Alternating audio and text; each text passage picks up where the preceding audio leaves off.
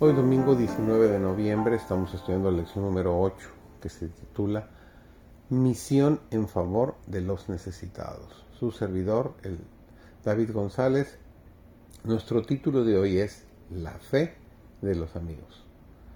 Dios estima al hombre no por las circunstancias de su nacimiento, no por su posición o riqueza, no por sus ventajas en cuanto a oportunidades educativas, sino por el precio pagado por su redención. Por muy deforme que haya sido su carácter, aunque haya sido considerado como un paria entre los hombres, el hombre que permite que la gracia de Dios entre en su alma será reformado en su carácter y será levantado de su condición de culpa, degradación y miseria. Dios ha hecho toda provisión para que el perdido pueda llegar a ser su hijo el ser humano más frágil puede ser elevado, ennoblecido, refinado y santificado por la gracia de Dios. Los que colaboran con Dios, los que están llenos de la compasión divina, verán y valorarán a los hombres como Dios los ve y los valora. Cualquiera que sea su nacionalidad o su color, cualquiera que sea su condición social, el misionero de Dios considerará a todos los hombres como comprados por la sangre de Cristo, y comprenderá que no hay castas para Dios.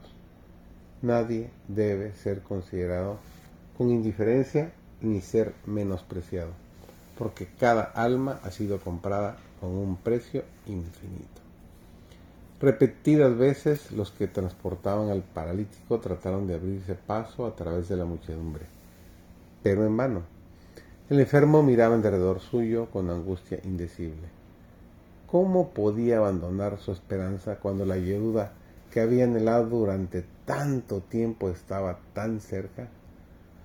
Por su indicación, sus amigos le llevaron al techo de la casa y abriendo un boquete en dicho techo, le bajaron a los pies de Jesús. El discurso quedó interrumpido. El Salvador miró el rostro entristecido y vio los ojos suplicantes que se clavaban en él. Comprendí el caso había atraído así este espíritu perplejo y combatido por la duda. Mientras el paralítico estaba todavía en su casa, el Salvador había convencido su conciencia. Cuando se arrepintió de sus pecados y creyó en el poder de Jesús para sanarle, la misericordia vivificadora del Salvador había bendecido primero su corazón anhelante. Jesús había visto el primer destello de la fe convertirse en la creencia de que Él era el único auxiliador del pecado y le había visto fortalecerse con cada esfuerzo hecho para llegar a su presencia. Ahora, con palabras que cayeron como música en los oídos del enfermo, el Salvador dijo, Confía, hijo, tus pecados te son perdonados hay que llevar a cabo una gran obra y los que conocen la verdad debieran ayudar con entusiasmo. El Señor exige que sus servidores manifiesten un espíritu que capte con rapidez el valor de las almas, que disierna prontamente los deberes que deben llevarse a cabo y que cumpla rápidamente las obligaciones que el Señor les ha impuesto.